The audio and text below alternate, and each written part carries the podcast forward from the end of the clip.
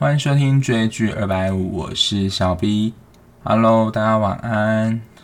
今天要跟大家聊的是 B 频道第一支陆剧《三十而已》。因为之前我在第零集的时候跟大家分享过，就是我没有那么喜欢陆剧的原因是，陆剧通常集数都有点太多，可能都超过四十五十，甚至呃，比如说像宫廷剧那种，有时候就八九十集就看完一部。陆剧就几乎可以看好几部其他剧，会会觉得有点压缩到我看其他剧的时间，所以陆剧通常我没有这么的首选。那今天跟大家分享跟讨论的就是《三十而已》，那因为这一部之前真的是太火红了，几乎你逛 FB 或是 Instagram 上面，就是几乎有。很多的，比如说有关影剧版的讨论或戏剧的讨论，这一部就是你在任何地方都可以看得到。那我觉得跟大家聊就是火红剧有几个好处，就是因为是火红剧嘛，所以看过的人一定会比较多，所以我聊的过程可能大家也会比较共鸣哦。因为这一段是演什么，然后哪一段更比较共鸣，也可能比较能够进入状况。因为如果你是没看过的话，也是只能听我。看完之后，觉得哪些片段或是有哪些感想是跟你自己的经验比较接近的，然后会引发你想看的欲望。这样，那顾名思义呢，三十而已，就是三十就代表三十岁。那它最主要是描述在上海这个地区三个即将面临三十岁女人的故事。它的三十，我觉得。三个女人的状态，就是我觉得在华人社会里面，女人有没有进入下一个阶段？我觉得第一个就是常常会被人家拿来谈，就是有没有结婚，然后再就是有没有生孩子，有没有小孩。那刚好我在剧中看到的就是这样子，所以他就三个女生有什么分别不同的状态嘛？一个就是顾佳，她是有小孩，然后也结婚了。然后王曼妮她是单身，但是她也是有曾经交过男朋友。然后再是钟晓芹，她是有结婚，但是没有小孩子。所以就是这三个女人，她们交织而成的故事。她们也是因为一些阴错阳差，就是一些机缘关系，她们三个变成好闺蜜这样子。那这一部就是。走一个算是写实风格吧。不过我之前听百灵果，就是他们就是不推的原因，就是因为这一部确实是上海呃影视文化有限公司，他们应该有赞助播出，所以相对来讲，他们拍的可能就是代表上海女女性的故事，不能代表整个中国大陆啊。所以某部分来说，真实性我觉得也没有这么高，而且可能在看的时候。也会有一种感觉，就是因为上海就是可以说是中国大陆前几繁华的的地方嘛，所以他们三个的社经地位其实都是不低的。你在看戏剧当中，就他们就会看到说，哦，顾家他就是住在一个非常高级的豪宅，然后曼妮她也是希望。能够住在一个就是单人的类似我们的套房，然后也是蛮高级的。那小琴也不用说，他们的房子其实也是有自己的房子。他们在剧中的社经地位其实都是蛮高的，所以我不确定，就是大家在看的时候会不会觉得说，哇，三十岁就能达成这样的成就，其实我觉得真的是蛮不容易的。那这个他们的社经地位状态是不是是不是有符合，或是能不能够让人家带入说他们这样子的一个生活？这一点我确实也是有一点持保留的态度，因为我觉得可能就是真的在比较繁华地区才有他们这样的生活经验跟体会。但是我觉得剧的主体比较还是像我刚刚那样以感情的。的状态，还有有没有小孩状态去区分，比较算是随着他剧的剧的走向在走。那首先谈到就是顾佳跟许幻山，他们就是一对，就是算是蛮成功事业的夫妻吧。就是许幻山他创立了就是烟火公司，那顾佳在他们创立公司之后，就是成为算是全职的主妇，但她并不是真的那种在家洗手做羹汤的那种全职主妇，她其实还是有帮许幻山扶持或是经营整个公司，只是她为了比如说思考到小孩的教育程度啊，她前期啊就是为了让小孩就是挤进比较好的幼儿园，还要去打听就是。他们的类似贵妇圈这样子，就是怎么样的方法或怎么样的方式才能挤进，就是比较高级的幼儿园。我想这真的是还蛮就是中高社经地位的家庭才会做这种事情，因为我不知道大家有没有听过或是一个经验，说他们把他们的小孩送入了比较高级的幼儿园或是中小学去就读的话，因为他们身边的人。朋友就是同时也都是有钱人啊，就是这种富二代或是老板的第二代，他们日后在比如说长大之后，他们可能就各自成立了自己的公司，他们彼此就是一个资源的来往，就是一个 social，然后变成好朋友或是日后可以使用的资源，所以从。顾家就是要想把他的小孩送到有钱的幼儿园开始就读，这一点呢来看，完全就是反映了就是有钱人的思想。呃，顾家故事就比较在描述他们家庭之间的互动，然后中间有一段是他们贵妇圈有一个太太，因为有一间茶厂她不经营了，然后就是问顾家说，顾家就看到说，诶，这一家的就是茶厂的盈利。然后整个生产线的状况其实蛮好的，他就想要把它接过来这样子，然后结果后来接手之后才发现，就是好像是有一个类似品管的或是什么流生产流程，它是过期或是不符合资格的，所以其实它的营运状况其实并没有这么好，对，等于说就是他被骗了这样。不过顾家那时候就有飞到那个。生产茶的地方，就种植茶叶的地方，他发现就是当地的农村的村民都是依靠这个种茶叶为生，所以他也不忍心，就是说，如果他把他这个茶厂关掉的话，等于就是说，那一个整村的人，他们完全没有办法。生活就是完全没工作，就是整村都是靠那个，所以顾家就是一心就想把它做起来。那他去经营这个茶厂，其实也是为了稳固他们家庭，因为呃许幻山他的烟火公司订单还不是这么稳，所以其实顾家也是想要帮他尽一份心力。但也因为可能顾家他某个部分来说太投入在工作，还有他他们相处上有一些问题，所以。这一条线就会有，又是小三，就是不论是夫妻的世界啊，还有很最近看，觉得就是小三又跑出来了。不过这一部戏的小三的戏份，我并不是那么喜欢。不喜欢的原因不是说不喜欢小三的情节，而是我觉得这一部的小三就是接入的点，还有整个的。他在故事的叙述上，我觉得真的你会觉得有一点点匪夷所思，或是觉得他的描述或是这样的叙述手法非常的僵硬。待会这一段我会独立出来讲，然后以至于他们碰到了婚姻的危机，这样就大概是顾家这一条线在三十而已整个的呃故事剧情线。那王曼妮呢，她就是。在台湾的话，就是之前蛮常听到一个词，就是北漂青年的，他就是也是生长在一个也不能说落伍，但是就比较乡下的地方，然后他是只身到上海来打拼，那他就是担任高级精品的销售员。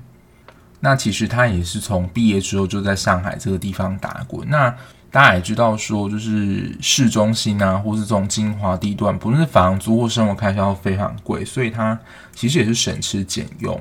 想要追求一个比较好的生活，然后可能日后发展也会比较好。那曼妮的剧情呢，它有几个部分，它除了中间有一个跟梁正贤的感情线，但我们会讨论之外，它。有谈论到议题，比如说是职场上的竞争，尤其是 sales 之间，就是可能都会有业绩压力啊，就是也不乏就是听说会有抢客人这种情况。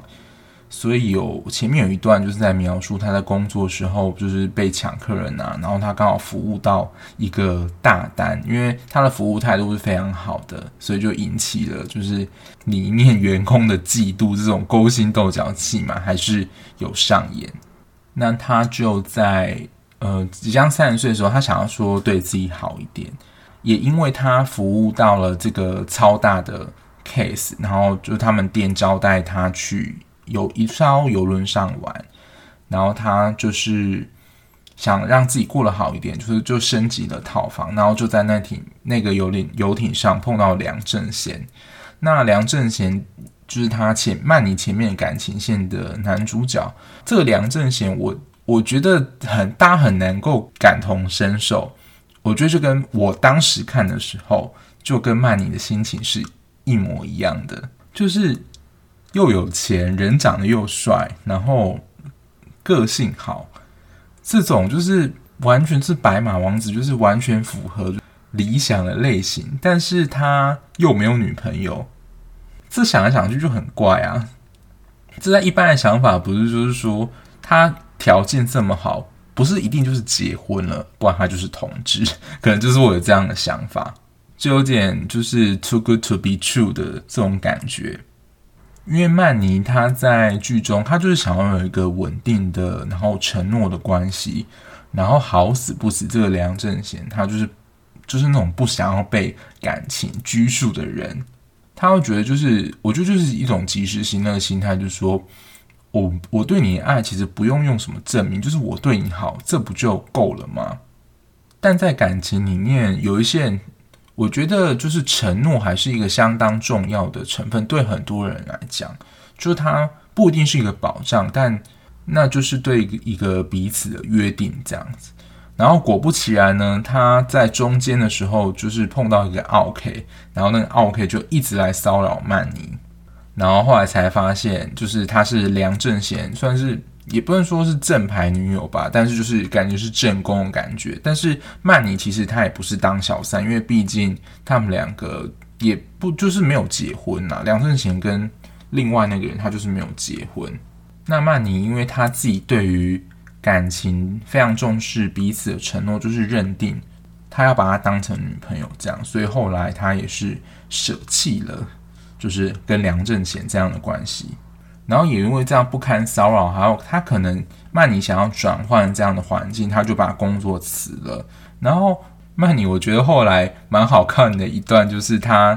去算是接了一个新的工作，完全是不同领域。我觉得真的是勇气可嘉。他就是接了一个算是也不能说讨债公司，但就是他帮就是公司。就是真的是讨钱，就是那些可能积欠货款的公司啊，他们合作公司啊等等，在这个工作就他里面有提到了，就会见到人，就是非常现实，然后可能邪的一面。就以曼妮这条路线来讲，我最后反而是蛮喜欢，就是他有工作这一段。那在感情上，他是抛弃梁正贤之后，那他三十岁嘛。然后就是比较传统的家庭说，那他自己也有约定啦，就是他如果三十岁没有达成一番成就，他就回到他的故乡这样。那就是乡下的，就是爸妈会帮他安排相亲啊什么，也是希望他女儿有一个好归宿啊。然后有帮他安排了一个相亲对象，然后那个相亲的对象感觉就是乡村或者一个公司的代表这样，就是在外人眼光。来讲是个条件其实蛮不错的男子，可是就是我觉得就每个人想要的感情都不一样，那就是那非常不是曼妮的胃口这样子，所以他最后就是还是选择离开家乡，就再一次回到都市打拼，就是刚刚说的那个讨债的工作，等于说就是曼尼他后面的线就比较多在阐述他后面的工作，我反而觉得就是这一条是。我觉得还蛮好看的，然后另外一对就是这一对也是我看有一些网友就是就觉得比较有，也不能说争议，但是就是觉得有点莫名其妙的一对，就是钟小芹跟陈宇，他们就是一对夫妻嘛，但是因为他们是透过相亲而认识的，然后那时候钟小琴也是想说三十岁快到了，那就是想说好吧，那就跟一个人结婚。但他到中间就是会想清楚说这段婚姻到底是不是他要的，因为他跟陈宇在很多的事情上都不合。比如说他感觉像就是一个希望比较有浪漫、浪漫生活啊，或是浪漫。希望她的男友或是老公，他是比较浪漫人。可是陈宇就是一个一板一眼的人，然后他又特别喜欢养鱼，可能也比较听不懂，就是女生对他暗示，或者他就很直接的表达出哦这个意思，听不懂言外之意等等。或者你要说就是钟小晴就是一个浪漫种子，那成语就是一个木头，可以是这样的形容啦。那这一对的算是看点，就比较是在他们。磨合的一个过程。如果你是处在可能刚结婚或是刚相处在一起，发觉另外一半有蛮多其实你不能适应的点的话，而且他可能也没有这么快改过，那你看这一对就比较会有共鸣。那如果你是单身的话，你可能就会看到说，既然如果在一起了还这么辛苦的话，那倒不如不要在一起啊！干嘛要结这个婚？然后干嘛在一起这样？那这一对的发展就是他们一开始就历经一些争吵嘛，然后后来离婚，然后他有在他们公司跟一个小伙子谈了一小小段恋爱，可是最后他想清楚了，他在婚姻当中或他的感情里面他要的是什么，所以他后来呢又跟陈宇复合了。所以这一段就是有听到说，为什么陈宇都已经做这样，你怎么还会回去跟他在一起？我是只有听到这样声音啊，但是我觉得这就是一个感情磨合的过程，然后他会有感觉到说，就是谁才是真正在意他，然后什么是他想要的。这就是大概三个女人，就是三十而已三条线的故事。那我刚刚有提到说。这部戏到后来，我觉得有一点点草率。大概在三十五之后，在顾佳跟许幻山这一条线，因为在算是前期的时候。呃，许幻山有一家公司，他就是有一个算是他的招待吧，就是林有有，就是后来变成第三者这个角色。其实一开始就是许幻山对他的家庭是非常的忠贞的，然后就是也多次的，因为后来这个林有就是非常多小动作嘛，就是说他喜欢，然后甚至还跑到他呃工作地方找他，甚至后来还只身的搬到上海这样子。然后就是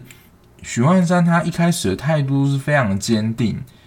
虽然我觉得在过程当中，他跟顾家有一些争吵，就是顾家他是比较顾到就是全局的人，因为许幻家他就是一个算是创作家嘛，然后他设计一款蓝色烟火，就是非常的美，算是算是他的特色跟招牌嘛，也算他的梦想。但是因为他在安全上有考量，所以顾家是希望说他在放完某一批之后就能够销毁。但许幻山就认为说那是他的创作，他的艺术，他想要保留。可能在做一些决定上，顾家也比较强势，所以这个是我觉得他跟顾家的感情产生裂痕的一个主要的原因，也是让这个林有有有趁机见缝插针的机会。但是你就会看到说，许幻山在前面的很长一段时间，他都是有坚定的拒绝的，可是到他后来就是。就很快的，就是陷入他跟林有有关系。可是这个陷入也不是完全抛弃顾家，他就是在两边游移。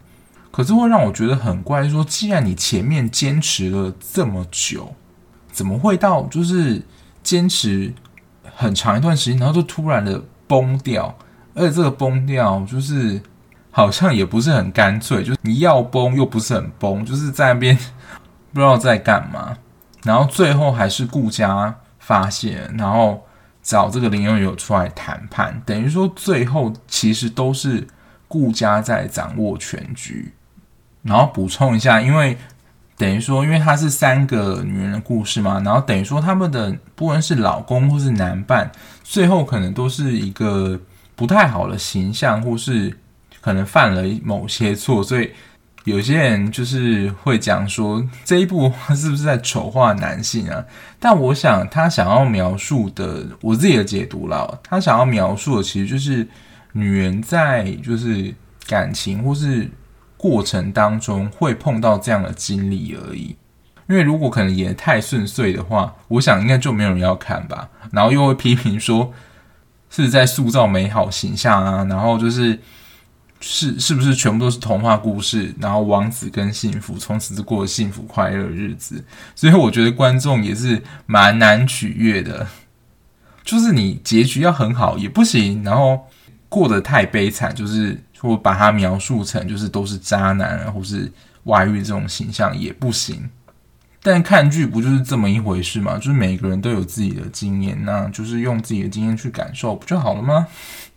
嗯，整体来说，我觉得并没有网络上形容的这么神。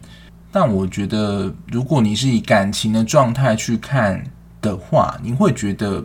比较接近真实。但是，就像刚刚一开始提到，如果它就可能只能代表上海地区的三十岁女性，不能够类推到就是呃世界各地或是中国大陆其他地方的女性，这点是真的。我觉得也是这样，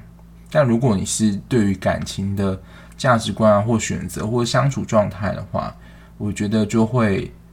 可能比较有共鸣一些。如果真的要打分数的话，满分五分的话，我大概会给个四分吧，就是还不错，但是也没有到 强推一定要看的程度。然后特别是像刚刚讲的，他是比较强调，我觉得是在感情的。阶段不同的变化，然后今天你想要跟大家聊聊的有两个部分，就是三十岁的人生焦虑。在《论语》孔子有说“三十而立”嘛，那其实我我真真的有去查，那个“三十而立”其实它是“理”的意思，就是你要有自己的中心思想啊的价值是能够清楚的。但可能是我自己想，但后来就衍生，就是说。比如说三十岁，你就要一些成就啊。然后，比如说在男生而言，不是说就会要求什么五子登科、孩子、金子、车子、房子什么的。我觉得这些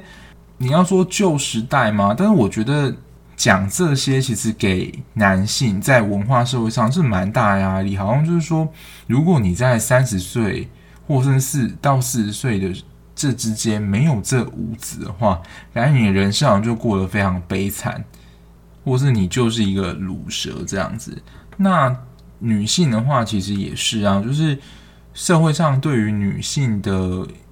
在年龄上真的是蛮不友，应该说非常的不友善。比如说你过三十岁之后，大家就会赶快催你说啊，如果你现在没有嫁掉的话，以后就更难嫁，然后想生孩子的话要早啊之类的。而且这种通常就是非常。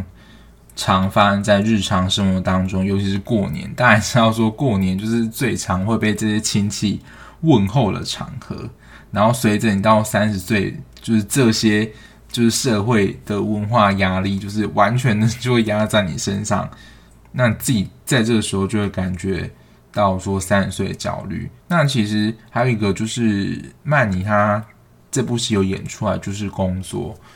好像就是到三十岁的时候，如果你工作不太稳定，或是没有一个比较稳定的收入的话，也是会被贴上标签，说就是这个人不够稳重啊，这个人不够成熟。那比如说真的要结婚或是怎么样的话，对方的家长看到你这个样子，也好像不能很放心，就是把比如说对方交给你。所以除了就是。对方看我们有压力的，对方看我们有压力之外，我们无形当中也会给我们自己蛮大压力，而这些压力可能就是一个目标这样子。那我自己是如何调试这些压力的呢？因为就是接近三十岁，就是刚好我也是差不多在这个年纪，所以这些其实社会上的这些世俗的压力啊，或是。可能对社会成就定义，就是而且你可能如果身身边的朋友，他们可能也渐渐迈入这个过程，然后你自己没有达成的话，其实你自己会形成很大的焦虑。那我自己也调试的方法，当然就是第一个，你先要看到自己是被这些压力就是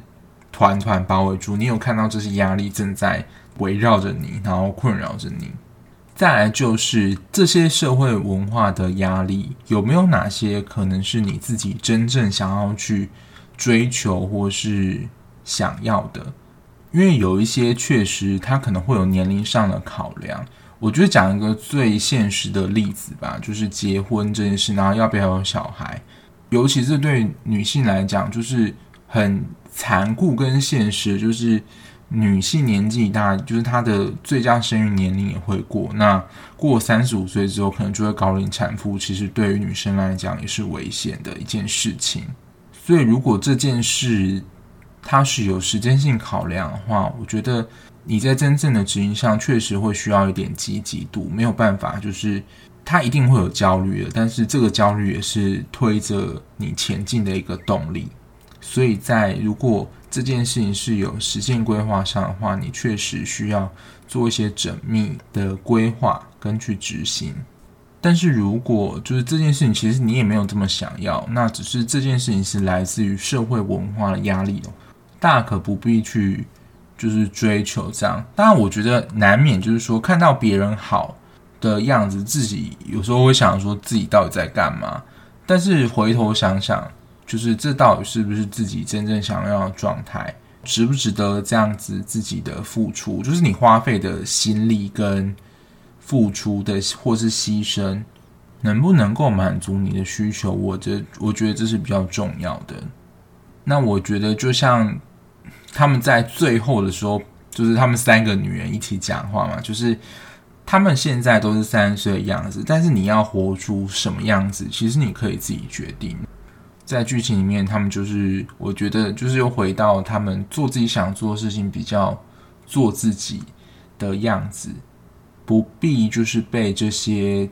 我觉得社会文化因素或是其他事情牵连，他们就是做自己想做的样子。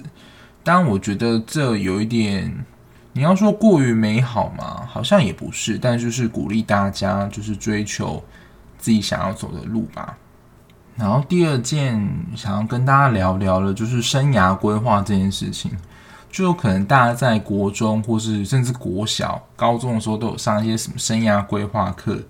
就是告诉你说，啊，你要怎么规划你的人生，还是怎么样？但是我真的想请问大家，就是在国高中这个阶段，大家真的知道说自己将来要做什么吗？像我，即使在大学就是填科系的时候，我还是不知道我要干嘛，因为我觉得我前面真的。将来要做什么也真的没有什么概念。那高中的时候，就是大家如果是念高中的话，因为高职你就已经选可能科系了嘛。当然你到呃科大的时候，你还是可以转。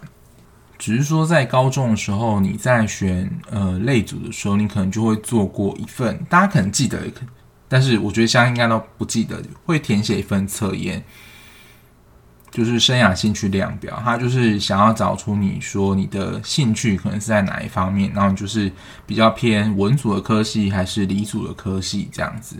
编制这一套测验的人就是 Holland，他是一个非常有名的生涯学家。那我接下来讲的东西可能有点学术，那大家如果想听的话，就是当成一个知识吸收。那如果觉得这一段太艰涩的话，那你就是可以跳过这样。就是设计这个测验的专家就是 Holland，他就是设计出一个和伦码，它还有六码，它就是以人的算是兴趣吧，把人分成六个，呃，主要六个特特质。那它的基础理论就是特质因素论，就是你有什么样的特质，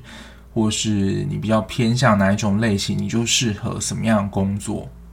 但其实真正在做那份测验的时候，我记得它就是一些职业叙述的描述，还有可能你喜欢做的哪些事情，然后你就可能会被分类到某一个职业向度去。后来想想，就是比较危险的是，就是你根本不了解说真的那个职业到底在做什么，你可能只是对于那个职业的想象，然后你就选那个职业，但其实你真正比如说到时候去念啊，或是真正你在工作实习的时候，跟你想象不一样的话。那我觉得就是会比较危险一点，而且这也是一个比较久远的测验啊，所以像现在蛮多的新世界，我觉得就举哦网红啊，甚至现在 Podcaster 啊，然后 YouTuber 这种，就它也是很难的分在某一种特定的职业里面。这个是在生涯规划里面，就是理论里面比较走特质因素论的观点。当然，现在比较多后现代或是比较近代的理论，像是生涯混沌或是善用机缘理论。大家觉得可能会觉得蛮很神奇，说呃，机缘也是一个理论，它也可以形成一个理论，就是在蛮多的职业访谈或是一些研究当中，一个人从事生涯转换，或是他从一份工作跳到另外的产业，或是其他工作，往往都是某一些机缘造成这样的改变。所以说，你有没有抓住那个机缘是很重要的。跟刚提到的，就是特质因素论，它就是形容人的特质嘛。但是假定说人的特质是那样，虽然有时候可能会有改变，但是可能改变的幅度也不大。那生涯混沌理论 就是天地很混沌的那个混沌，他这个观点是我比较认同。就是像生涯规划，可能大家就是说，哦，你在几什么时候要做什么事啊，或是你在什么阶段。可能就有什么样的发展啊，等等。但这个新的理论，它是说，其实根本没有什么准备好这件事情，就是任何阶段、任何的时间，事情都是持续在改变的。就是你没有永远准备好了一天，你只能预备说将来可能会碰到什么样的事情，然后你需要做怎么样的准备，但是永远没有准备好，或是。完全规划好这件事情，就是就是以随时改变应万变的意思。所以现在其实也就会看到说，诶，蛮像现在的生涯类型，就是以前的工作可能就是你找到一份工作，然后那份工作你就做了一辈子。可是像现在很流行的斜杠也是这样啊，就是他不止在一份工作。专业，他可以有很多其他兴趣，然后甚至这个其他兴趣还超过了他原本这个他一开始选择这个职业的收入也不一定。所以人不是在这么一成不变的生涯观里面，但我觉得很重要，就是对于生涯这件事情，它就是需要保持一个弹性，它没有办法，你可以做规划没有错，但是你在这个规划过程当中。每一个环节，它其实需要保留一点弹性，才不会到时候就是你规划跟跟你想的不一样，然后你在那个时候没有办法有另外的呃，算是应对措施的话，你就是会整个乱掉。那以上就是我 自己的一些小碎碎，跟或者跟大家小闲聊一些我自己的一些经验。那最后总结一下，就是我觉得前面的剧情还不错。但到后来，就是刚刚讲的，就是许幻山那一段，让我觉得看的有点觉得有点无力跟草率啦。但整个呃上海还有一些场景，我觉得是拍的蛮美的。然后只能说贫穷限制我的想象，就在很多场景我都觉得蛮惊呼，或是有钱人家原来是嗯这个样子啊，就可以感受一下说，呃有钱人或是在。嗯，精华地段人们的生活可能是什么样子？那今天节目就先到这边。如果你看完剧有什么心得，想要跟我分享的话，可以寄信到我的信箱，或是追踪我的 IG。IG 的话，搜寻追剧二百五 Chase Drama 二五零，或是你们有什么推荐觉得必看很好看的剧，想要推荐给我的，可以告诉我哦。那我们下一集节目再见喽，拜拜。